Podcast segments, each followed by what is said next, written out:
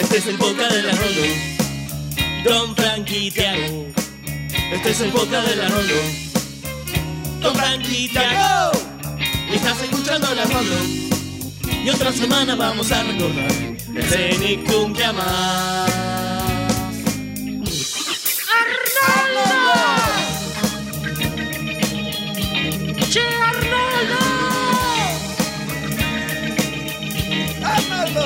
Estás escuchando la Rolo. Después de esto nos va a quedar cabeza de balón. Tiago. Frank, Chablonzar. el Arnoldo Podcast. Buenos días, hombre pequeño.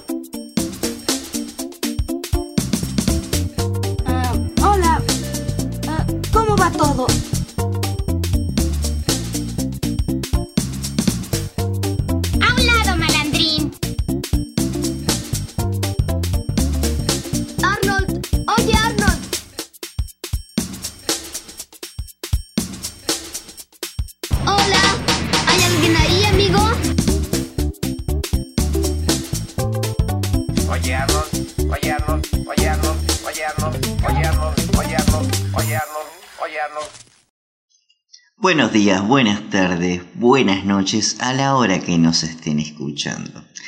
Esto es el Arnoldo Podcast, episodio número 36.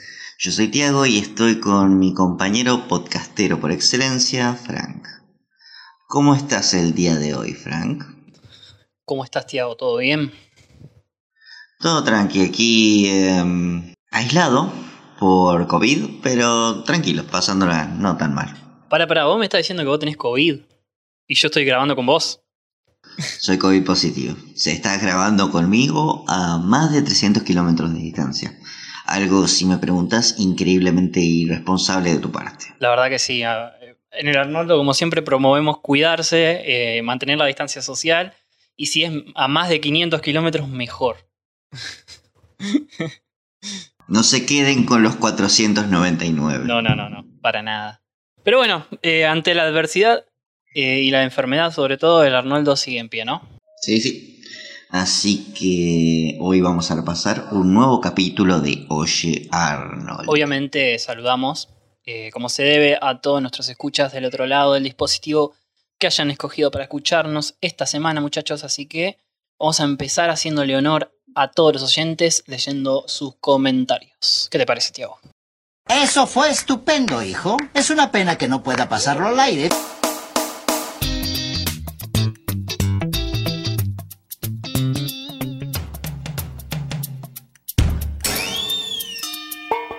Oh, eh, volvemos con la mejor música del mundo. Bien, recordemos que los comentarios estaban destinados a los capítulos que analizamos en la entrega anterior, los cuales eran Video Investigadores y Phoebe hace trampa. Así es, Tiago. Así que, mm, si me permitís, voy a comenzar. Vamos a empezar acá con los comentarios de eh, Ablut o Ablut. no sé qué cambia, pero bueno. Eh, nos dice, nos agradece por el contenido. Le decimos de nada. Eh, gracias por escucharnos. Eh, Kevin Aguirre nos pone también un comentario lindo que dice toda la tarde cocinando y escuchándolos. Qué genios. Gracias Kevin también. eh, un honor que, que escribas eso. Después aparece Augusto Cortegoso, un habitúe, que nos dice casi que no me acordaba del episodio de Video Investigadores. Me hicieron darme cuenta que no tengo un fondo de pantalla personalizado. Siempre me quedo con los que vienen con el Windows. El de Windows XP era el mejor. Em, sí, es, está bueno. Ah, el de Windows 10 también te trae uno ahí como medio celeste con la banderita, me parece. Está tan mal. Con, con el Windows. Con la ventana. Sí, sí. Con la... Para mí es una bandera, boludo. O una cortina. puede ser también, puede ser. Eh, bueno, Juan Dylan nos comenta. eh, No lo conozco. ¿Este, este es nuevo? Sí, creo que es Eh, nuevo. debe ser. Sí. De chico me cagaba de risa con Johnny Bravo. ¿Recuerdan esos cortos de Cartoon Network que ponían los orígenes de algunos cartoons?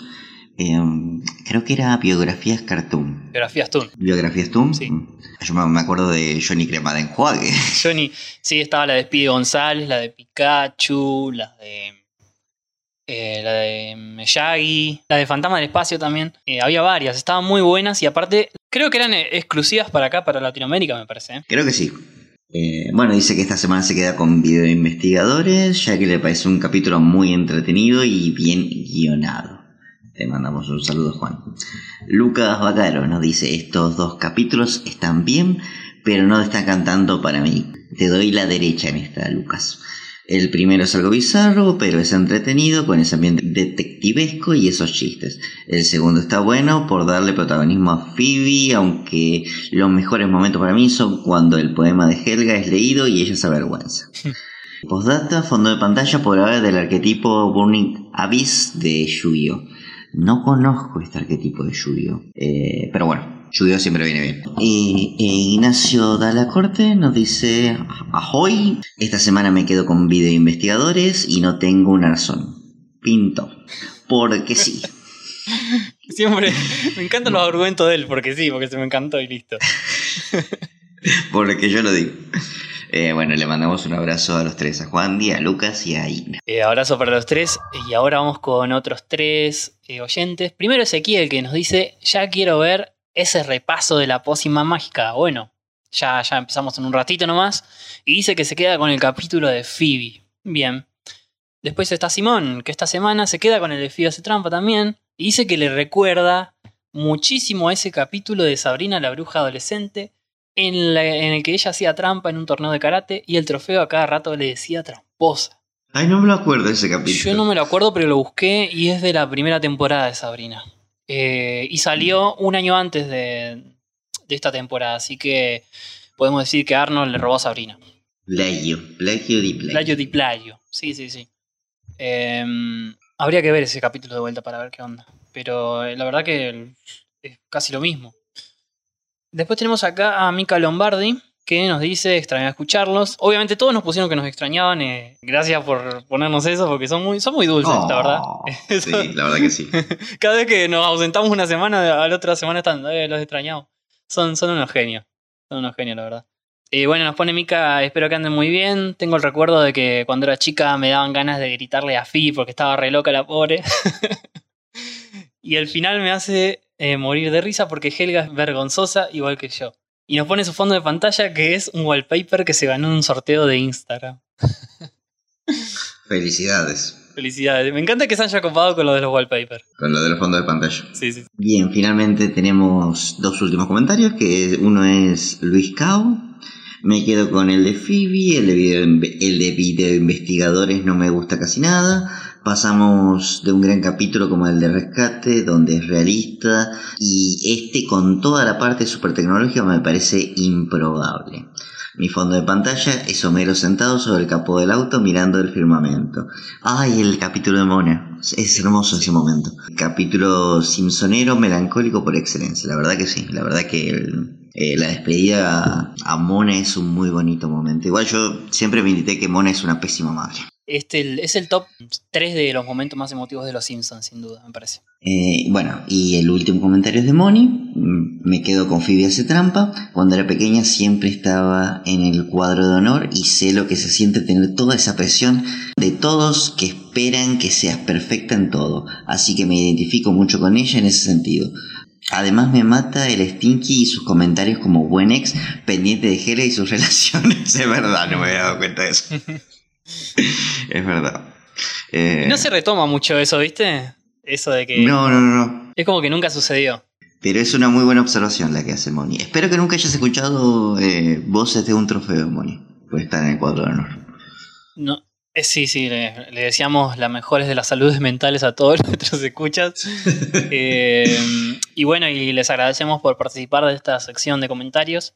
Recuerden que a todos los que quieran participar, lo único que tienen que hacer es comentar el último programa. Nosotros lo leemos la semana siguiente. Y sin nada más, eh, pasamos a la columna semanal, ¿no, Tiago? Pasemos a la columna semanal.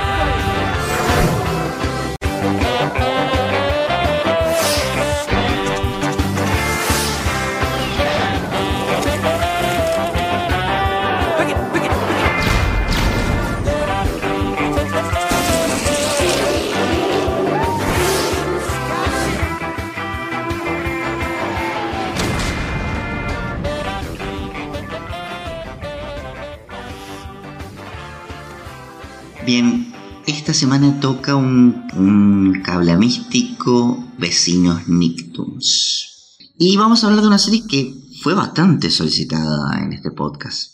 Y está un toque olvidada, o sea, tiene todavía su nicho de, fama arriba, pero está un toque olvidada, que es Kablam.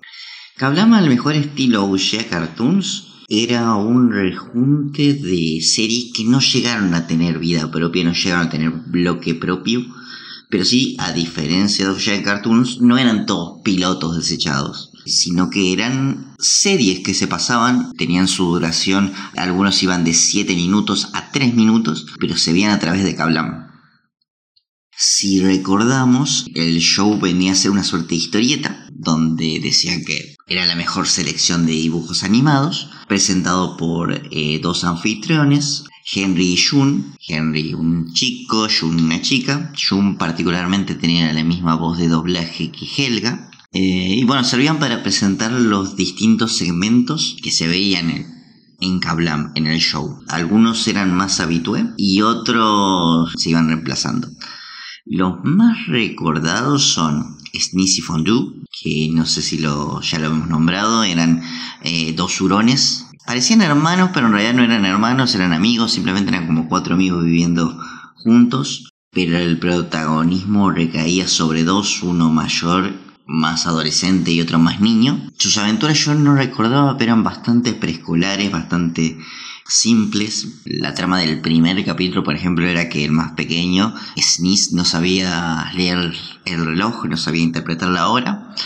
Y son todos sus amigos haciendo un complot en el cual él sí o sí necesite poder interpretar la hora, forzándolo a aprender. Se armaban una especie de plan donde se iban a un, un paseo en globo sin él, porque le dejaron una nota onda, che, a las 10 de la mañana y él no sabía qué hora era. Y bueno, nada, por azares cartoon termina colgando de un reloj gigante. Hubo otra trama donde eh, el mayor Fondue compra un juguete a escala de una serie animada o dibujo animado del cual ellos dos son fanáticos. Él se lo quiere guardar como una inversión para venderlo a futuro, porque es como de coleccionista, y el más chiquito está insoportable que lo quiere armar. Y nada, lo roba, lo intenta armar, lo arruina, eh, y, al- y después nada, el grande cuando se decide armarlo, a que comparta en ese momento, descubre que, el niño lo había arruinado y se enoja. Eh, a esto me refiero con tramas bastante más sencillitas. Después tenemos, creo que el más recordado que es Prometeo y Bob. Este tenía una animación particular porque eran como stop motion en plastilina. El argumento era extrañísimo, pero eran grabaciones encontradas por una agencia gubernamental sobre un extraterrestre que estuvo hace millones de años en la Tierra intentando enseñarle eh, distintas cosas de la civilización a un cavernícola, dando a entender que en realidad civilización extraterrestre vino a nosotros y, y nos educó, digamos. Y en realidad era como un sketch de tres minutos, eh, siempre sobre algo mundano. Por ejemplo, el primer capítulo le enseñó a cruzar un puente o a crear un puente. Eh, y tiene un humor slapstick porque simplemente es el cavernícola, Bob en este caso, no entendiendo instrucciones, golpeándose, causando que el extraterrestre se golpee, un mono que funciona medio como troll. Y bueno, toda la serie en eso, las grabaciones de, de Prometeo, el extraterrestre, adiestrando o aleccionando al cavernícola. Otro también que yo creo que esos serían los tres más recordados. Eh, Mi vida con Lupi, una serie que también resaltaba por su estilo de animación. Quienes recuerden esta serie vieja que duró una única temporada en Cartoon Network, que era Investigadores de Fantasmas, este mezcla de stop motion con, no sé, paper, eh, muñecos de paper, digamos, armados con plástico y plastilina, y a ratos planos de live action. Eh, quien recuerda esa cosa tan rara es del mismo creador. Es la vida de una niña, un slice of life, que podía devenir en situaciones medio extrañas. Una clásica, y del primer capítulo, era la nena no se quiere bañar. Una nena de 10 años no se quiere bañar. Se pone en paro que no se va a bañar. Terminan creciéndole plantas. El padre le dice, cuando, si vivís en mi casa te vas a bañar. Y la chica dice, bueno, me voy a vivir al jardín. Se convierte en un parque nacional porque le crecen tanto plantas que se vuelve un bosque viviente la chica. La, la condecoran como parque nacional. Y nada, está bien en turistas a verla. Sí, me acuerdo de eso. Y que bueno, nada, era como que los turistas la molestaban y por eso fue y se bañó. Eh, uno que recuerdo mucho yo es el del control remoto que se cae abajo del sillón. Sí, y entra adentro del sillón a buscarlo y hay un universo dentro del control remoto. De- digo, dentro del sillón. Y hay unos mineros, una especie que se encarga de distribuir las cosas perdidas, algo así. Bueno, yo hablé de tres que eran los más recordados. Mentí, son cuatro para mí los más recordados. Otro es La Liga de la Acción. Creo que lo hemos nombrado aquí. Que era un show también. Brillaba por su absurdo, por su ridiculez. Era eh, un programa técnicamente live action. Pero los protagonistas eran muñecos, muñecos como los que teníamos vos y yo de pibes. Era un grupo de superhéroes que eran Thundergirl, que era básicamente una Barbie eh, disfrazada, que podía volar y cantaba mientras volaba. Eh, Stinky Diver, que era un buzo que buceaba por el inodoro. Flash, que era eh, un hombre grande y forzudo y estaba desnudo. Melmar, que tenía el poder de derretirse y en realidad era un muñeco corriente derretido. Y el jefe, que era un muñeco de un negro. No tenía mucha ciencia. Y el villano era el, alcalde, que su única motivación era ser malvado. Eh, también lo- la particularidad que tenía era que por lo general este segmento se dividía en dos bloques y era el que llevaba a la pausa, a la, a la pauta publicitaria. Y no duraban demasiado. Eh, el primer capítulo, por ejemplo, trataba de, de que a Melman lo mandaban a, a buscar una fórmula secreta de la cual el mundo dependía y se le cae una pila de cosas arriba. Eh, tengamos en cuenta esto, es como que la serie transcurría en el mundo real y como que en el mundo de estos juguetes eran distintas habitaciones. Por lo tanto, podía pasar simplemente que eh, se le caiga un florero arriba a un personaje o lo que fuera. Encuentra la fórmula, se le caen cosas arriba y pierde la memoria. Y la trama del capítulo es lograr que vuelva a su memoria. Eh, en un momento se cree perro, le, logra- le logran devolver la memoria. Al final, eh, la fórmula era una, eh, una receta de galletas de chocolate. Y era eso lo que quería conseguir el jefe. Era eso lo que iba a sal- salvar al mundo. La receta de galletas de chocolate del alcalde. O también, por ejemplo, aparecía una Barbie morocha, que era otra superhéroe como Thundergirl, que era Lightning Woman, ponele, que la invitan a, formar parte de la liga, de la nada los traiciona, Thundergirl los salva a todos los otros porque estaban todos como enamorados de esta, esta nueva chica, eh, y al final le saca la, máscara y es el alcalde. ¿Pero por qué alcalde? Porque soy malo, ¿no? Era, era, la bizarrada por bizarreada y, y era el- también de las más recordadas. De hecho, este es uno de los únicos bloques que llegó a ser una serie propia. Llegó a ser, digamos, eh, la Liga de la Acción serie. Eh, duró una única temporada y creo que ni siquiera llegó a transmitirse en su totalidad. Acá no llegó, por lo menos.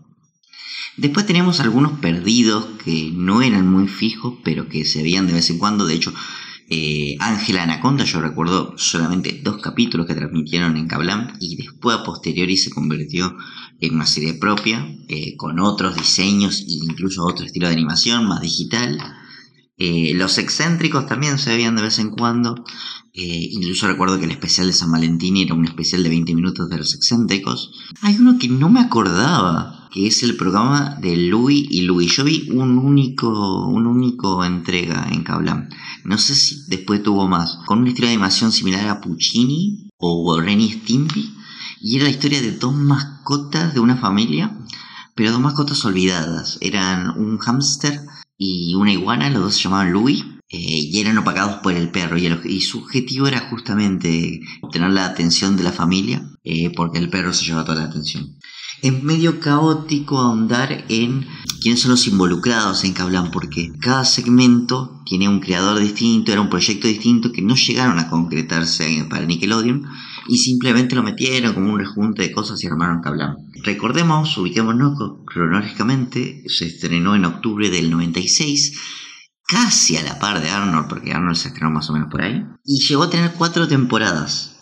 Así que se extendió hasta el año 2000 Kablam. Hoy en día eso está bastante olvidada. De hecho, no hay muchos capítulos en, en internet, en latino por lo menos. Yo encontré siete y una calidad paupérrima. No sé si alguno podrá indicarnos alguna fuente de dónde hallar los capítulos en comentarios. Eh, y nada, coméntenos qué episodios recuerdan de Kablam, qué recuerdan, cuál es el segmento que más les gustaba, cuáles eran sus personajes favoritos, recuerdan algo de, Henry June, algo que les haya causado gracia. Eh, vos, Fran, por ejemplo, para cerrar, ¿qué, qué recordás de Kablan? Bien, quería destacar la intro de Kablan que me encantaba. Te hacía un recorrido por todo el mundo, era como viajar por Egipto, por la selva, por el bosque. Estaba muy bien hecha.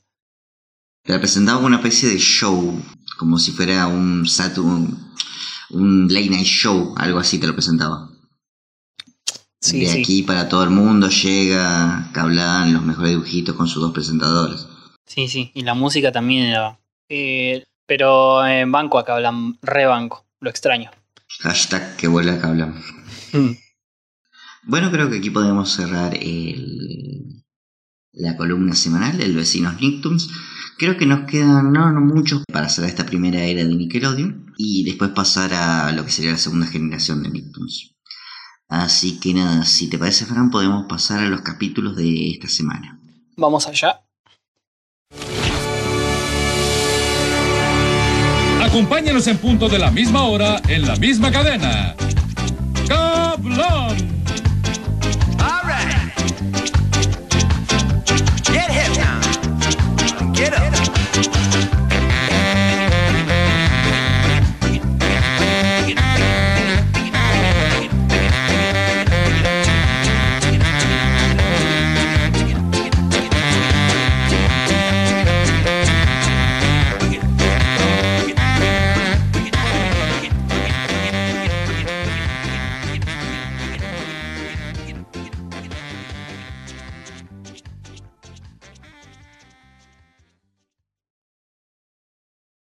El primero de los dos episodios que analizaremos en esta ocasión es la pócima mágica.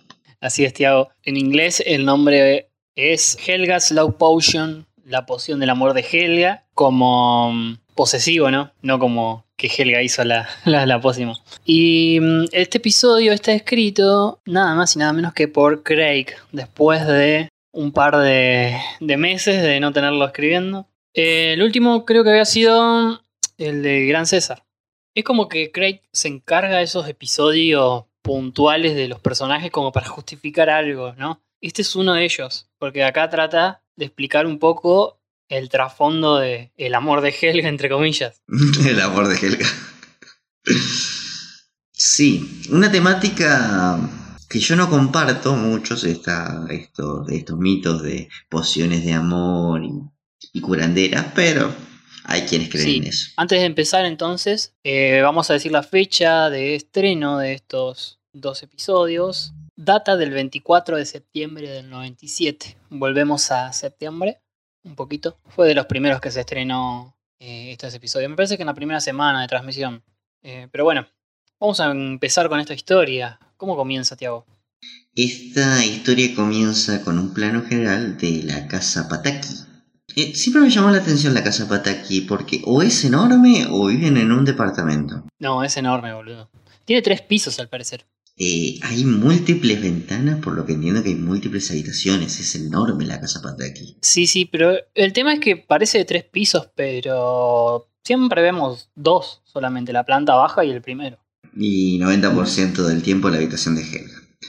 Pero bueno, tenemos con que Helga despierta y amanece eh, soliloqueada, amanece enamorada de Arno.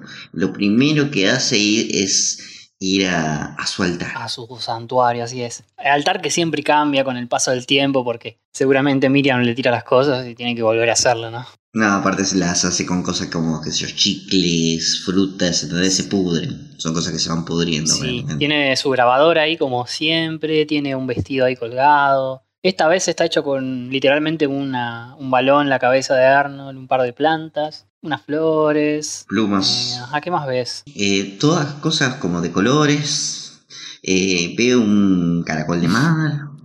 Sí. Hay un par de libros ahí al costado, fotos de Arnold y nada, bueno, mm, como que lo primero que hace en la mañana es vomitar palabras, como había dicho en el capítulo anterior, y las anota. En este caso dijo algo como ángel de rubios rizos y lo anotó.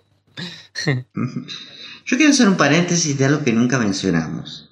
Hoy en día es tan fácil esto, estalquear a la gente y conseguir fotos de el chico o la chica que te guste, que sé yo, y guardártelos para quién sabe qué. Para poner un, por, por decir algo mínimamente sano, eh, no sé, guardarlos en tu computadora. Pero Helga tiene un montón de fotos de Arnold que andás a ver si él sabe que las tiene. Y estamos hablando de una era pre-internet.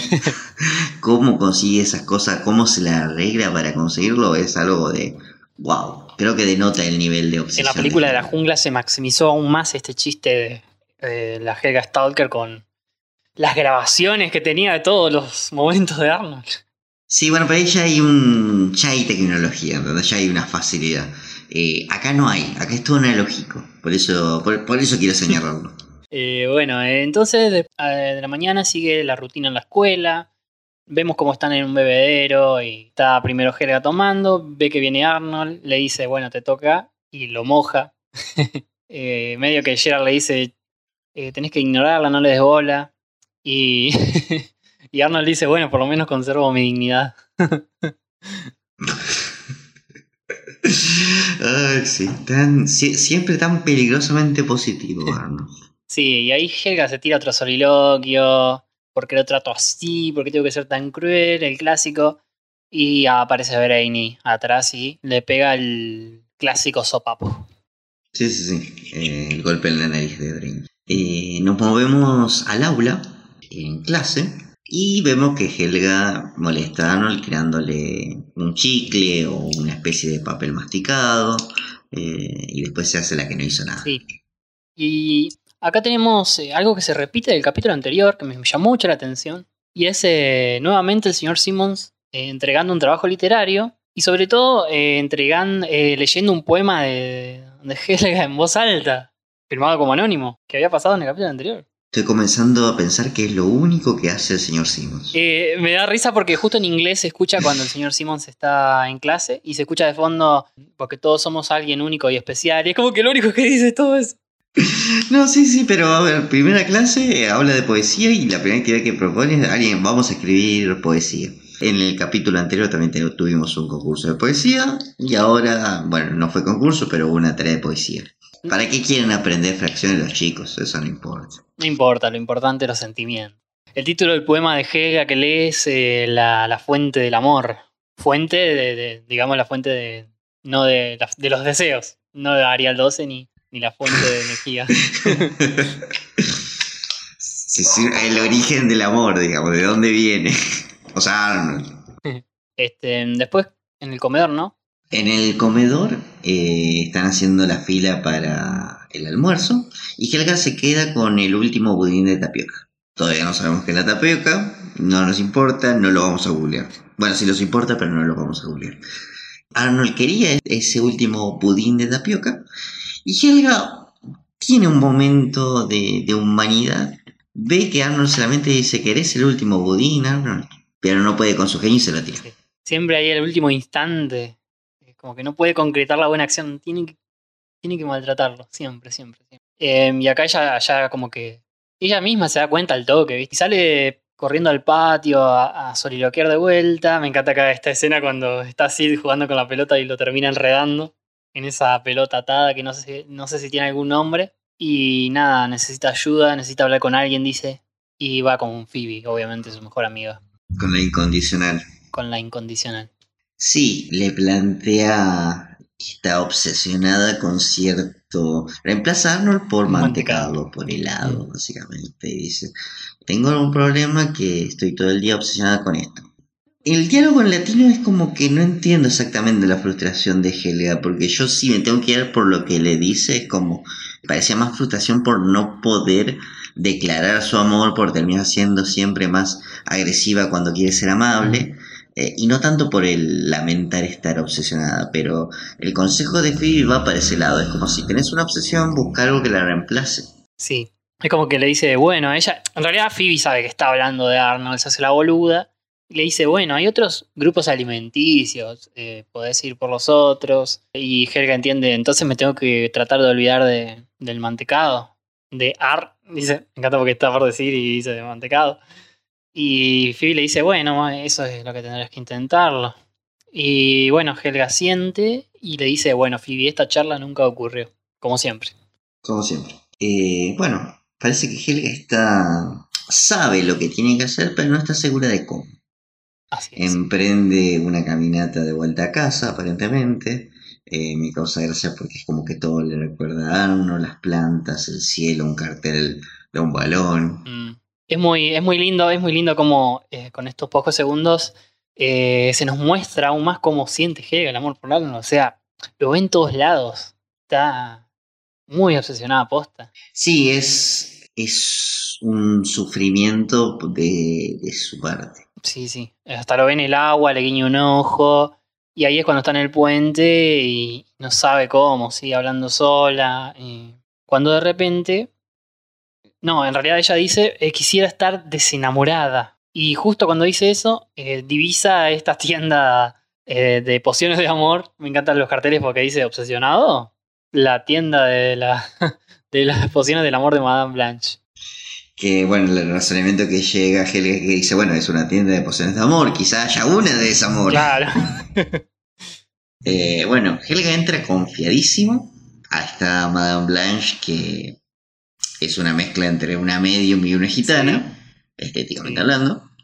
Eh, y bueno, Helga le dice, estoy obsesionada con un chico, eh, estoy todo el día pensando en él, no puedo vivir porque pienso solamente en él y si usted tiene una poción que me, me ayude a olvidarlo. Y Madame Blanche, bueno, como que toca, toca, qué sé yo, prepara una botellita y dice, sí, nomás tenés que tomar esto a medianoche y antes de decir su nombre y listo. Y Helga le paga 10 dólares. 10 monedas le dicen latino.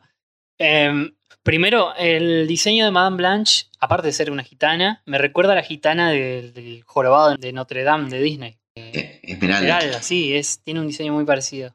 O por lo menos el color del vestido y qué sé yo. Segundo, lo que le está cobrando en realidad, lo vemos ahí que le echa un poco de jugo de, jugo de uva, gaseosa de uva. Para mí le está cobrando el frasquito, frasquito en forma de corazón. Es lo que le cobra en realidad. La Fanta de uva. Qué cosa rica. Fanta de uva. Así que nada, Helga le paga los 10 monedas y cuando sale la Madame Blanche dice, linda chica, loca como una cabra. no sé, no, a ver, no sé por qué tienen esa reputación las cabras. Eh, ¿Es postas son tan locas? Y iba a decir que rima, pero técnicamente no. No, no, no. Así no. que Ah, y me encanta porque Madame Blanche tiene la, la caja registradora en la bola de cristal. es una chanta, Madame Blanche.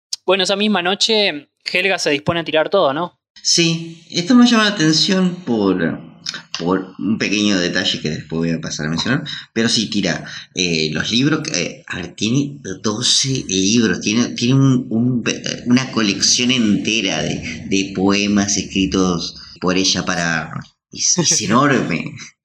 Eh, bueno, tira, tira también al, al muñeco suyo del altar y tira al relicario. Tira todo, supongo que lo esconderá para que no lo vea Miriam. O no, quién sabe. Y toma la poción.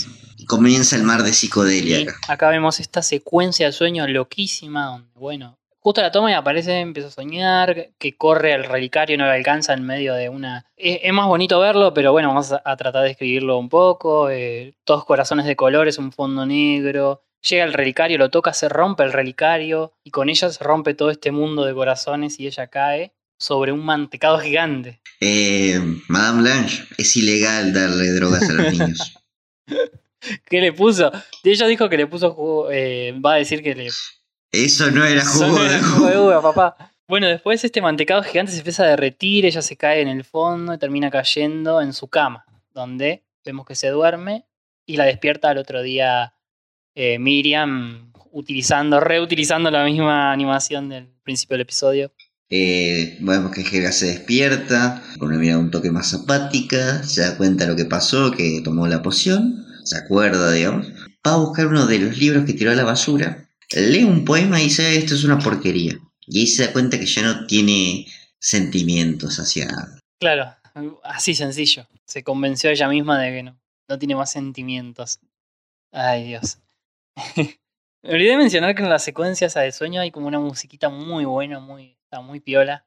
Me hace acordar a Mansión Foster. Tiene que hay como una, medio una onda cirquense, ¿viste? De esa. No sé qué instrumento es, pero. Sí, sí, la música de Foster era alegrísima.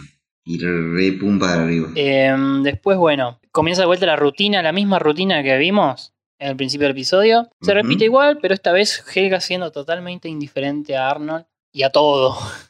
Sí, sí, está apática. Eh, y Arnold lo nota esto, porque es como que en el bebedero tiene una oportunidad para echarle agua y no lo hace, tiene una oportunidad para tirarle un chicle en clase y no lo hace. Eh, el señor Simmons, incluso eh, me encanta la sinceridad de Simmons porque dice escuchar, descubrir tu ser a partir de tus poemas es de las experiencias más lindas que tengo como, como maestro. Eh, y Helga básicamente lee un párrafo que no es, no rima en No, nada. no, es una descripción de su día a día. y después em, se choca en el pasillo con, con Arnold y Arnold le pregunta si estaba bien. Y ella dice, sí, no pasa nada. Arnold se extraña, eh, eh, se va y después... Incluso le da las gracias. Sí, sí. Le dice gracias por preguntar. Y ella dice, Arnold, tan normal, tan promedio. y aparece Brainy, aparece Brainy para, para que le peguen y ella le ter- no le termina dando bola y Lo saluda. Y Brainy se pega solo. Como que algo le faltaba. Ahí podemos ver un poco por qué Brainy le gusta estar atrás de Helga. Parece que le gusta que le peguen. Cansado, pobre Brainy. bueno, si él es feliz así. Y sí, así que el día a día de Helga se transforma en frío y monótono. Que ya no tiene motivaciones. Sí, ahora la- las plantas son plantas, los carteles son carteles, las nubes son nubes. No, no hay Arnold por ningún Así lado. es. Hasta que se cruza con Phoebe, en el mismo puente donde decidió ir a ver a Madame. Blanche. Se cruza con Phoebe y le pregunta cómo está y cómo está llevando el asunto del mantecado. Sí, Helga le dice como, no siento nada, nada excepto aburrimiento. Ya no hay nada que la inspire, nada que, nada que le dé sentido a su vida, básicamente. No tiene ninguna motivación, se siente vacía. Y es ahí cuando se da cuenta de que en realidad ella necesita estar enamorada de Arnold para vivir. Sí, a lo que dice, necesito mi obsesión de vuelta para poder estar inspirada y sentir alegría y tristeza. Por lo que corre a, a la local de las pócimas de amor de Madame Blanche y desesperada, bastante parlanchina más, que nada, le dice necesito que me cure y, eh, del efecto de la poción de desamor. Tenemos un audio para de este momento. Vamos a escuchar el audio entonces. Pociones de amor. Por favor, por favor, Madame Blanche. Quíteme este hechizo y déjeme amar otra vez. Linda, tranquila, tranquila. Esa pócima solo tenía jugo de uva, manzanilla y ginseng para darle sabor. ¿Eh? Es solo una cocción casera. Nada te detiene para amar a quien quieras. Significa que le pagué 10 monedas ¿Ah? por jugo de uva. Y también manzanilla. Entonces devuélvame mi dinero. ¿Eh? No, espere. ¿Era solo jugo de uva? No hay hechizo. Puedo enamorarme de nuevo de Arnold. ¡Oh, dicha! ¡Oh, bendito placebo que me devolvió la fe en ti! ¡Arnold, mi amor! Eh, me encantan los soliloquios de Helga en este capítulo. Quiero saber si después de esto Madame Blanche terminó presa por vender estupefacientes a menores de edad. No, creo, creo que quedó con total impunidad Madame Blanche. Es más, se quedó con el dinero. Haría un chiste, pero sería xenófobo hacia los gitanos, si no lo merecen. Eh, me encanta la reacción de Helga. Le pagué, lo primero que piensa, le pagué 10 dólares por jugo de uva. A mí me encanta lo fácil que admite que la estafó Madame Blanche. sí, sí. Eh, pero bueno, eh, la resolución termina con Helga chocándose con Arnold. Sí, eh, chocándose con Arnold y no perdiendo un segundo, rodeándolo. Y nada, todo volvió a la normalidad, al status quo. Helga tiene su amor de vuelta. El equilibrio del universo, digamos, está. Se restableció. Tengo curiosidad si fue a casa y buscó rápidamente los libros de poesía y el relicario. Sí, total. Sí, seguro que sí. Llegó a casa y escribió algo sobre la poción, seguramente. Pero bueno, eh, bonito capítulo. Me gustó cómo muestra este trasfondo del amor de Helga que, a ver, lo vamos conociendo de a poco siempre durante la serie. Hay capítulos puntuales también como La gorra de Arnold, el libro rosa. eh, hay alguno que otro suelto por ahí, el de San Valentín. Hay un momento también clave que no vamos a llegar a esta temporada, pero cuando es cuando Arnold descubre que está enamorado de Laila, ahí también hay un momento fisura, que creo que esta es de lo más recordado de la serie. Sí, sí, sí. Pero como te digo, mm, está bueno para ilustrar un poco más el, el trasfondo de Helga y como lo escribió Craig también es como que, bueno, sintió la necesidad de, de mostrar este, este aspecto de, de qué tanto influye el amor eh, hacia Arnold en la vida de Helga. O sea, te das cuenta que no eh, es que lo, lo que le ayuda al día a día porque Arnold le da algo que no tiene en el hogar, eh, básicamente. No, por no mencionar que muchas veces ella lo vive como un pesar. eh, no tanto porque no sea recíproco, sino por no poder expresarlo. Exactamente. Por lo menos en esta Sí, instancia. sí, sí. Pero bueno, siempre son bonitos los, los episodios de Helga. Sí, en este, eh, en este en particular disfruté demasiado la voz original de Helga. Ah, sí, es, es maravillosa la voz de Helga original. Ya creo que lo hemos dicho varias veces. eh, Francesca Smith, eh, la actriz original, la rompe siempre. Tiene, sobre todo cuando hace los soliloquios y todas esas exageraciones, le salen muy bien. Sí, sí, en esto hay muchos eh, y me encanta porque es como que está a mil, dando todo Francesca en este capítulo. sí. La verdad, muy bonito. Eh, no podemos dejar de reconocer a Christine Bird, que es la que, la que hace la- el doblaje y la verdad que hizo también un gran trabajo con Helga. En general, sí. Sí, en general. Eh, pero bueno, eh, ¿qué te parece si pasamos al siguiente? El segundo de los episodios que nos toca esta semana es El Gran Secreto. O en inglés es Gerald's Secrets, ¿no es cierto? Ajá, el secreto de Gerald, eh, que es más directo. ¿Y cuál será el secreto de Gerald? Por lo menos no, no lo dicen en latino, ¿no? Es el gran secreto. No. Tercer capítulo dedicado a Gerald en esta temporada. Sí, sí, sí. Eh, a ver, tuvimos La Gran Vida. El capítulo anterior, eh, hace dos capítulos vimos Gerald se muda. Y ahora tenemos El Gran Secreto. Tengo una conclusión sobre este episodio y sobre esto que estamos diciendo. Pero bueno, mejor para el final. Porque vamos a comenzar diciendo que el episodio lo escribió eh, Jonathan Greenberg, que viene trabajando bastante también, al igual que Pardy. Nos vienen dando muchos más episodios que Vixten, por ejemplo. O que Craig. Eh, a ver, ¿cómo empieza este episodio, pequeño Tiago? Eh, yo solamente quería hacer una declaración antes de comenzar el episodio. A ver. Mi recuerdo infantil por excelencia es salir a andar en bici con mis amigos. Es lo único que quiero decir. Vamos a compartir recuerdos de bici durante este episodio, seguramente. Pero bueno, eh, ¿cómo comienza? El capítulo comienza con un plano de las calles de la ciudad, bajo el puente. Se puede ver un tanto desértica la ciudad, casi que da un aire de domingo.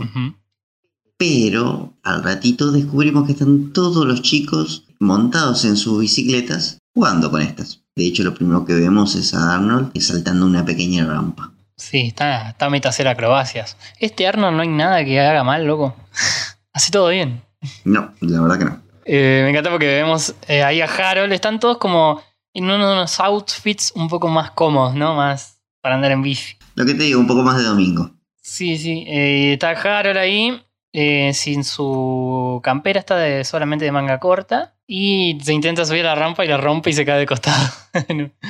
Vemos que está Helga también con su bici, está Stinky, está Ronda, incluso también Sid, Y- lo vemos por ahí, de fondo está Iggy. Y llega Gerald, la particular resalta al toque, porque Gerald llega caminando. Sí, sí, como que ni, ni enterado de todo esto que están todos andando en bici. Que es más, pregunta, bueno, ¿qué están haciendo? ¿Qué sé yo? Y los chicos presentan lo que va a dar significado a la trama de este capítulo, que es la carrera de bicicletas. Que aparentemente es a beneficio de, no me acuerdo qué ahora. De la paz mundial. De la- Ah, bien. Sí, porque Arnold le dice es para la paz mundial, eh, Helga. Ah, sí, la paz mundial. Yo solía creer en esas cosas, dice. Ay, Dios. Lo que debe haber sido la adolescencia de Helga.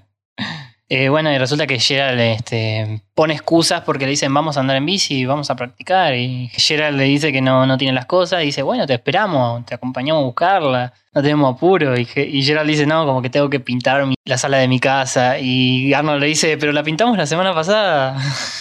es como que se quiere escapar, eh, Gerald. Bueno, simplemente pone excusas y medio que los chicos se cansaron y se van. Arnold patea para el lado contrario y se va hasta la casa de Gerald. Imagínate mi inocencia, que lo que recuerdo al ver esta parte, porque Arnold lo que hace es meterse por el patio y ver a Gerald mirando televisión a través de la ventana, recuerdo haber pensado, ah, mira, el secreto de Gerald es que mira una telenovela. Pero no, no era eso. Mariala del barrio. eh. Estaba mirando Mariala del barrio, la usurpadora. Yo miraba la usurpadora con mi vieja de pibe. A mí me gustaba mm, Rosalinda. Era alta novela. Con Talía. Que era básicamente Mariala del barrio y Marimar. Era todo, siempre lo mismo la novela de Talía. Ella era pobre, se hacía rica y se volvía loca. Y con ustedes, Mariana del Barrio. No soy Mariana del Barrio, soy Marimar. Aquí dice que somos Rosalinda. Dios. Eh, bueno, continuando. Arnold entra a, la casa de y le dice, bueno, acá estoy, vamos a, vamos a ponernos a pintar. Sí. Em, cabe destacar que cuando entra la sala tiene un color rojo. Que en realidad eh, la sala de Gerald siempre está pintada de distintos colores. Eh, me acuerdo cuando estaba Timberly estaba de color rosado. Pero más que, más que nada tiene que ver con los personajes que están en ella. Porque ahora la pintaron de rojo como para hacer juego con, con la remera de Gerald, digamos. Pero se suele cambiar mucho de color la, la habitación.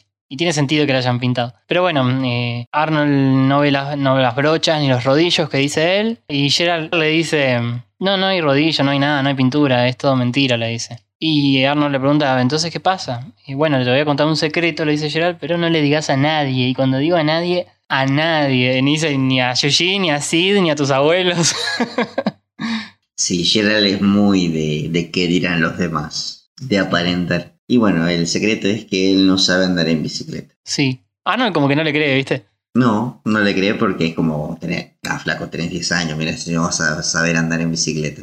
Dicho sea de paso, en mi tarea de asuntos pendientes estaba enseñarle a mi hermanito de 10 años a andar en bicicleta. Juro que lo voy a hacer. Mm, yo tengo un problema con mis hermanos porque hay uno que no se sabe directamente subir al caño de la bici. Eh, la otra vez los quise llevar y no pude, boludo. Tuve que caminar con él al lado porque no se sabía subir a la bici. Em, sí, la verdad que habría que dedicarle un poco de tiempo a eso. Sí, sí, sí, hay que ponerlo más adelante en la, en la lista de pendientes. Como sea, volviendo a Oye Arnold, le pregunta, ¿cómo puede ser? ¿Tu papá nunca te enseñó? Y Gerald ahí tiene un flashback, le cuenta una historia, que es que el padre una vez intentó enseñarle a andar en bicicleta, cuando era niño, cuando aparentemente vivía en otro barrio, Ajá. donde accidentalmente, en un descuido del padre, cuando hablaba con, con el cartero, el niño Gerald sale en bicicleta fuera de control sobre una colina, lo cual hace que termine en una construcción, salta una rampa y, te- y bueno, Se hace mierda. no se ve a Gerald cayendo, pero se ve a la Sí, bici se hizo mierda.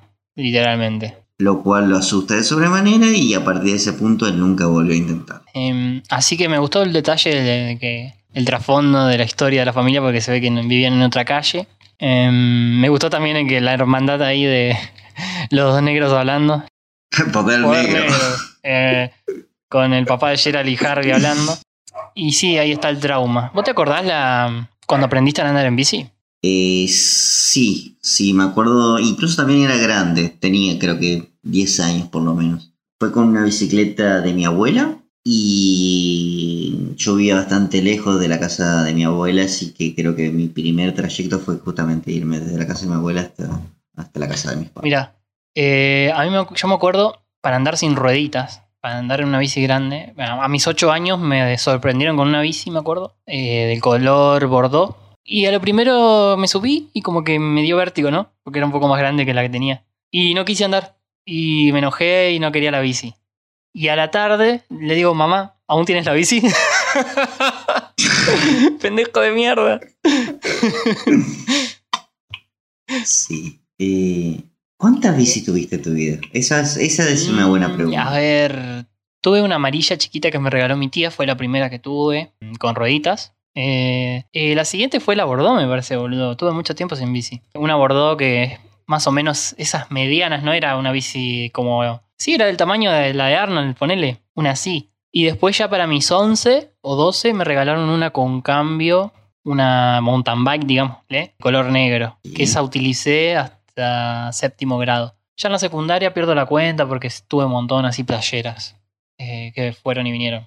Yo creo que también tuve, principalmente durante todo el secundario, dos bicis, dos playeras que eran usadas, eh, que termina, terminaron jugándose por, por años. Eh, la que más recuerdo era una negra playera que si, si haces memoria probablemente me hayas Te conocido. conocí con esa esa bici. bicicleta. Gran bici. Sí, sí, gran bici. Posteriormente me la robaron en nuestra amada Rosario. Y actualmente tengo una bicicleta también en playera usada que compré muy barata, pero digamos que me salió caro al final porque 700 arreglos arriba. Y bueno, otra que uso actualmente, que esa es un poco más nueva, es con cambios. es Bastante Sí, mejor. yo tengo actualmente una también con, cam- con cambios, pero ya no los tiene porque están rotos. Es como una bici usada eh, y tiene varios arreglos encima también. Hace poco le tuve que cambiar la- una de las llantas. Pero funciona bien, eh, me lleva para todos lados. Se la habían dado a mi hermano, pero a mi hermano no le gusta andar en bici, así que me la quedé yo. Eh, la bici actualmente es mi principal medio de ejercicio y lo, lo agradezco bastante y lo recomiendo bastante. Muchachos, vayan en bici, ha- hace bien. En el Arnoldo bancamos las bicis. Yo también me muevo para todos lados con mi, con mi bici. Pero bueno, vamos a volver al capítulo porque acá, bueno, Gerald ya contó lo que tenía oculto, ¿no? Su secreto. Y Arnold le dice, bueno, pero podés aprender. Arnold siempre positivo, como vos siempre decís. Podés aprender en... Es fácil. Y bueno, eh, eso es lo que van a hacer ahora. En... Lo cita el otro día en el viejo almacén de neumáticos. Gerald cae todo disfrazado, con, como si fuera un espía o algo por el estilo, con anteojos y un saco. Y dice, ¿de dónde estará este Arnold? Y justo llega Arnold y lo saluda. Ahora Gerald, gritando. Acá está Gerald. Sí, sí, y le trae para comenzar su entrenamiento una bici de niña, una bici pequeña, eh, lo cual espanta a Gerald. Le dice, no, no puedo dejar que alguien me vea en eso. Arnold no ayuda, en particular porque lo primero que hace es ponerle rueditas a la pequeña bici y dice, no, necesitas esto para aprender. No, no puedes arrancar de una en una bici de grande, de nene grande. Tenés que gatear antes de caminar, le dice. Sí. Y bueno, Gerald comienza a andar en esa pequeña bici. Y justo por ahí pasaba el antagonista de este capítulo, que es Har, con su boca manchada de helado de chocolate. Y en su más grande estado Kiko, eh, se, se retuerce de placer al ver a Gerald en una bicicleta de niña. Saboreando cómo, cómo se van a reír de él cuando lo cuente. Eh, y a la siguiente escena lo tenemos riéndose con el grupo ahí, le contó a todos. Y justo llegan. Me encanta cómo camina Gerald, no sé por qué camina así. Eh, medio raro. Pero llega con, con Arnold y se le empieza, lo empiezan a cargosear. Gerald como que se empieza a sentir incómodo, eh, se quiere ir, Helga lo frena. Y ahí cuando le dicen, sabemos que andás en bici con rueditas, que no sabes andar. Y, y Arnold, viste, como siempre, desafía a Helga, le dice, es mentira eso, él sabe andar. Y es más, va a participar en el torneo. Sí, a lo que bueno, eh, Carol como que toma el desafío, se burla una última vez y luego se retira. Se van todos como despreciando a Jerry. Me encanta Sí. porque la bicicleta, no, no sé si la bicicleta de Harry está pinchada y, y está sapo las dos gomas, o directamente es que él es muy pesado y nada, como que termina aplastando. Para mí ambas. Puede ser una mezcla de ambas. Bueno, aquí comienza otra secuencia donde tenemos el entrenamiento intenso de Gerard. Así es. Me encanta eh, la atmósfera que le ponen ahí al asunto. Es como un atardecer rojo, caluroso parece, cuando están ahí andando en bici. Después al otro, al otro día parece que faltan como dos días para el concurso algo así, para la carrera. Y acá hay una imagen que mm, me resulta muy, pero muy conmovedora. Y que para mí este, resume un poco este episodio. Que vos decías que era un episodio de Gerald. Dijimos que era un episodio de Gerald. Pero para mí, más que un episodio de Gerald, es un episodio sobre la amistad de Gerald y Arnold. Y esta, esta, esta imagen acá, la que te voy a describir ahora, es lo que lo define. Es Arnold llevando en un carrito a Gerald una bici sin ruedas, eh, tratando de motivarlo como para que ande. Es como que te van con todas hasta en esta. O sea, mira lo que estoy haciendo para que vos aprendas a andar en bici. Eh, increíble. A mí son dos niños jugando, pero bueno. No, no, es, una, es una bonita imagen. Eh, después sí sigue la secuencia donde, a ver, todo bien, pero para- ya para esta altura ya, ya sabe andar en bicicleta. Para todas las pruebas que Arnold le pone a lo largo de, de la secuencia. Arnold eh, ya está, Gerald ya sabe andar en bicicleta. Sabe mantener el equilibrio, más que nada, que es lo importante. Eh, ya ganar un concurso, bueno, es otro tema, pero hasta acá eh, ya sabe andar en bicicleta. Eh, se lo ve bueno. Viendo si puede pasar unos conos para mantener el equilibrio, si puede frenar bien. Hace- hay como también como una especie de prueba de aceleración. Bueno, lo tenés a Gerald como tratando de ir a máxima velocidad y un nene en triciclo lo pasa. Y cada prueba que hace Gerald termina con él chocándose con un, con un basura. tacho de basura. Sí, con un bote de basura. El día termina accidentado, pero me encanta porque cada vez que cae Arnold le dice, bien, vas bien, está bien, ¿no? Todo bien, ¿eh? Como que lo motiva. Y termina la tarde volviendo ahí, vuelven caminando y todo muy bien, Gerald le dice Arnold, como que le sigue dando manija. Y Gerald como que está repodrido, dice, la verdad que no, doy asco, eh, ¿por me, todo culpa tuya, ¿por qué me metiste en esto? Eh, como que no- él no se siente preparado, ¿no? No, para nada. Eh, bueno, termina incluso enojado con Arnold. Eh, la escena pasa a la noche donde está Gerald durmiendo y tiene una pesadilla. Una pesadilla la cual es en principio el recuerdo de su padre enseñándole a andar en bicicleta, pero de la nada el padre se convierte en Harold, quien lo empuja por la misma pendiente de donde se cayó él cuando era niño, desde la misma colina, pero más terrorífica, como si fuera una especie de cementerio de bicicletas. Sí, sí, muy bueno, muy, muy bien hecha. Siempre las secuencias de sueños son geniales en Arnold. Ahí Gerald lo que comprende es que para poder ganar el concurso, para poder eh, ir correctamente en bicicleta, tiene que vencer su trauma eh, en esa colina puntualmente. Lo cual hace que agarre la bici, vaya hasta esa colina, salte e intente controlarla. digamos. Es como que eh, no sé qué hora habrá sido, pero nadie lo paró al nene. Como que, viste que dijimos que siempre se va a cualquier hora. Nadie lo frena. Sí, hace lo que quiere. Es un barrio muy seguro, se ve. Así que, bueno, Gerald se tira y vemos como, en realidad esta escena es como muy descriptiva a partir, a partir de la música, que es lo que la, la lleva, ¿no? Eh, Va cayendo y la música acompaña y al final él termina venciendo ese miedo que tenía. Eh, y es como que, bueno, al lanzarse por la, por la bajada, quiebra con ese trauma, ¿no? Lo supera. Así es. Lo cual hace que Gerald esté listo para el concurso al día siguiente. Vemos que están en la línea de salida. Cae Arnold y Harold lo primero que hace es preguntarle ahí dónde está tu amiguito. ¿Dónde está tu, tu amigo bebé? Algo así. Sí. Sí, y vemos que entonces eh, llega Gerald eh, justo para comenzar la carrera. Eh, como te digo, están todos vestidos de ciclistas menos Gerald, porque Gerald viene con, con- las ropas que trae siempre. Bueno, eh, le dan, por comenzado la carrera, tenemos una secuencia bastante dinámica. Es todo más visual, pero hay un, hay un par de tramos, por ejemplo, cuando van llegando casi a la mitad, que Helga se va cansando. Llegan a la colina, a la misma colina, digamos que es parte del trayecto. Eh, Gerald por un momento se frena. Arnold ve que lo frena, se frena con él y le, digo- y le dice: ¿Por qué te frenas, Gerald? Y Gerald, como que muy tiernamente, le dice: Te estaba esperando a vos, amigo. y ahí se lanzan los dos juntos. Sí. Se lanzan los dos juntos. En un momento vimos un codo a codo con Harold y Gerald. Pero bueno, vemos que es la, la rueda de Harold revienta la mierda. eh, sacándolo de la carrera y haciendo que se choque, que se estrelle en una tienda de bebés aparentemente. sí, la ironía, la ironía es deliciosa.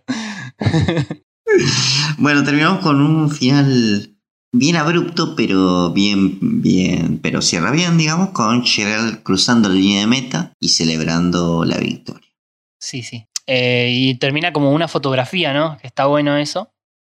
Eh, es lo que hace más elegante el, el fin abrupto, ¿no? Que termina como una foto de Gerald ganando y listo. Así es. Así concluye este capítulo. Eh, a pesar de todo lo que dijimos, tengo que ser honesto, me parece el más flojito de los que hemos visto de Gerald hasta ahora. Eh, la trama rebosa simpleza. Rebosa simpleza cuando hemos visto tramas increíblemente complejas con Gerald. Pero no voy a negar que me toca una fibra especialmente nostálgica porque lo que porque vuelvo y repito el mayor recuerdo que tengo de la infancia es salir con mis amigos a dar vuelta en bici Concuerdo con vos de que es una trama simple. También no era uno de mis preferidos tampoco este, este episodio, pero como te digo, es una trama de Gerald, eh, pero también es una trama de la amistad, porque como te digo, te- tuvo por ejemplo ese momento en que Arnold lo intenta ayudar y este momento en el medio de la carrera donde le dice, te estaba esperando a vos, es como que, bueno, ese, es, esos momentos me compraron para que me guste este episodio. Y sí, es un, el componente de la bici, la verdad que es un, componente que forma parte de nosotros. eh, El, el aprender a andar en bici, a andar en bici por la cuadra, eh, ir a la escuela en bici, todo en bici. La verdad que la bici ha sido parte de nuestras vidas, la mayor parte.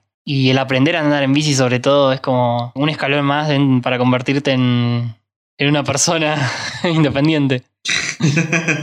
es verdad. Es como, sí, el primer paso a la independencia. Tenés bici, podés ir a donde quieras. Exactamente. Al auto nunca llegué y probablemente muera sin llegar, pero la bici la.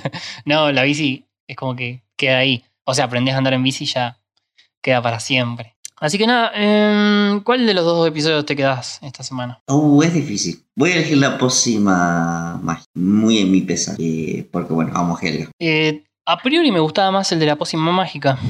Em, pero me voy a quedar con el de Gerald esta vez. Por el componente que ya te digo, de la amistad. Entonces, nos quedaría pasar a la trivia, ¿no?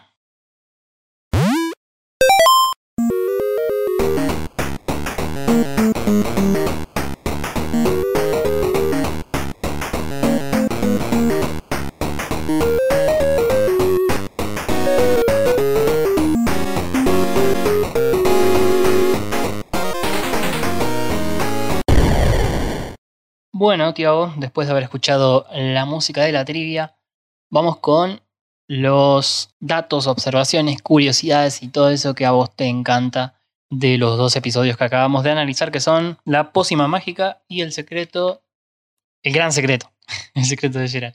A ver, vamos a empezar entonces por eh, esta curiosidad que es que a Helga y a Arnold le gustan a los dos el pudín de tapioca. Que eso es una observación bastante... Se ve a lo largo de la serie. Que... y seguimos sin saber qué es la tapioca. Si es dulce, si es salada, a qué tiene gusto, a qué se parece.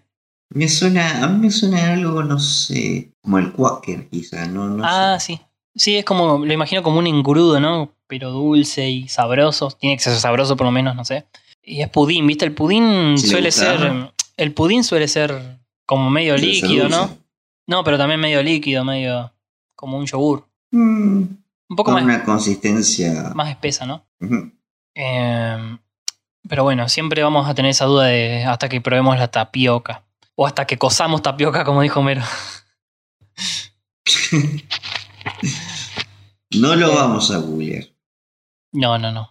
Eh, bueno, siguiendo, eh, tenemos esta observación que vos tiraste hoy. Helga tiene no 12, sino 14 volúmenes de poemas relacionados a Arnold. Una colección muy grande. Tiene mayor, más prosa que muchos autores. Debe tener más poemas que Emily Dickinson. Espero que alguna vez los publique. Estaría bueno, ¿eh? Eh, colección de poemas de Helga, que sacar un librito ahí, Craig. Estaría bueno, estaría bueno. Yo siempre dije que, por ejemplo, eh, con Bojack Horseman no quiero que vuelva, pero sí me gustaría que saquen Retosando eh, o Gilbert o, bueno, alguno de los, los productos que fue haciendo él. No necesariamente volver. Por eso, con, con Helga podés hacer esto, sacar el libro de los poemas de Helga. Em, cuando Helga se despierta del sueño, dice una frase que dice, siento como que me chocó un camión en inglés. Esta frase, que denota resaca, la vuelve a decir en la serie, en el episodio donde queda ciega. Sí, sí, lo, lo recuerdo. Es uno de los últimos de la serie. Sí, sí. No en el episodio donde queda ciega, sino en el episodio en que tiene amnesia, que es parecido a ese. No, eso no me acuerdo si es temporada 4. Eh, la quinta, porque el episodio que queda ciega es el Día de los Inocentes, ahora que lo recuerdo. Es un especial de 20 minutos. Sí, sí, sí. Uno de los últimos antes del diario. Em, después, bueno, la actriz que interpreta a Madame Blanche en inglés se llama Katie Ann Naijimi. Es actriz y actriz de voz también. Y tiene un par de papeles ahí muy, no muy redundantes, no muy importantes. Pero el papel que más destaco que encontré en animación es la madre de casa en Los Reyes de la Colina, eh, Peggy Hill, la madre, digamos. Esta serie de Fox, ¿no? Tengo poco y ningún recuerdo de, de los Reyes de la Colina. Creo que todavía se emiten Los Reyes de la Colina. Mirá, en 1997 empezó esa serie. Así que más o menos por esta época ya andaba haciendo las voces. Eh, yo he visto un par de capítulos solamente por Fox. Viste que la pasan cada tanto. Por ahí la sacaban, la ponían de vuelta. Eh, pero sí, no, no, podría, no podría describirte capítulos puntuales. No, tengo muy pocos. Hay muchos memes de Los Reyes de la Colina, es verdad. eh, que son muy graciosos. Sí, pero eso sí. así capítulos, como que no, no me acuerdo ninguno también. Em, siguiendo eh, con Madame Blanche, la volvemos a ver en la serie una vez más solamente. ¿Te acordás cuál es el capítulo? Mm, No, ahora si me apuras no me acuerdo. Eh, vuelve a aparecer Madame Blanche en el episodio de Viernes 13, eh, vendiéndole chucherías a los chicos. Eh, me acuerdo que el antagonista de ese capítulo es, es Wolfgang, pero no, me acuerdo de la aparición puntual de Madame. Mejor. Le deja un poco de sorpresa la temporada 4 recién. Seguramente el año que viene recién la, la analicemos esa temporada. Em, ¿Qué más tenemos? El sueño de Helga puede ser alguna alusión cuando ella cae a un. El sueño que tiene Alicia en el Alicia en el País de las Maravillas, la versión de, de Disney, ¿no? Es el sueño loco, cuando ella cae en el agujero del conejo. Supuestamente sería, sería Sí, parecido. Mm, No lo encuentro tanto parecido, pero ¿quién soy yo para, para juzgar a Craig? Eh, después, eh, una observación sobre Helga en el episodio de la bici. Parece que usa el moño arriba del casco, si te diste cuenta. es verdad, es verdad. me pareció muy gracioso porque tranquilamente eh, este, no podría tenerlo, pero bueno. Eh, me parece que es como eh, algo muy propio de Helga el moño y no podían sacárselo. Es como que seguro hicieron el diseño y dijeron, mmm, Craig dijo, siento como que le falta algo. Le dibujan el moño. Ahí está. Le pusieron un moño. Eh, bien. Después, bueno, tenemos el dato de que los Johansen vivieron en un apartamento en la calle Hillskret, en la calle de la colina. Eh, después tenemos la observación también de que Harold se cae en un lugar llamado Baby Town, el pueblo de los bebés. Será una juguetería. Eh, y por último, durante la carrera, eh, Helga es la única que no se prende el casco. Que no se prende el casco. Que no se prende el casco. Irresponsabilidad de parte de la Pataki, pero bueno, nosotros ni siquiera nos animaríamos a decirle que se lo, se lo prenda. Ella es temeraria.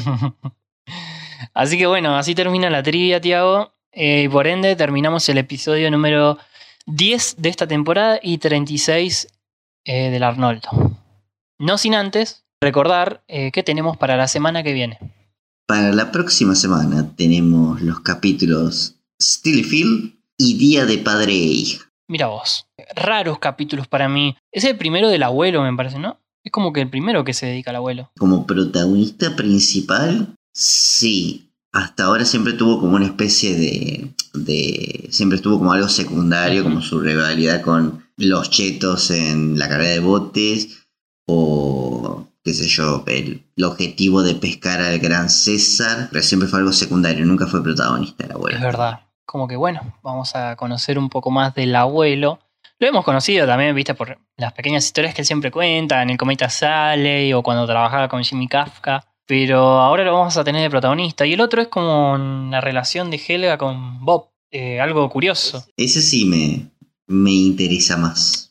Eh, pero bueno, lo veremos la semana que viene entonces. Si te parece, vamos con la cortina de cierre. Vamos con la cortina de cierre.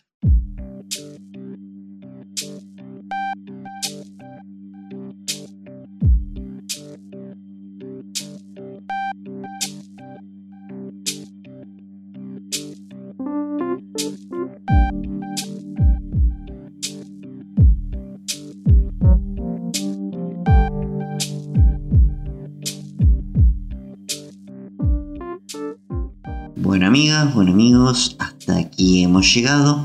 Muchas gracias por vernos. Les recuerdo que pueden revivir el vivo que hicimos el lunes con nuestro amigo de Podría ser peor, Gabo, quien estuvo de invitado al último Arnold Night.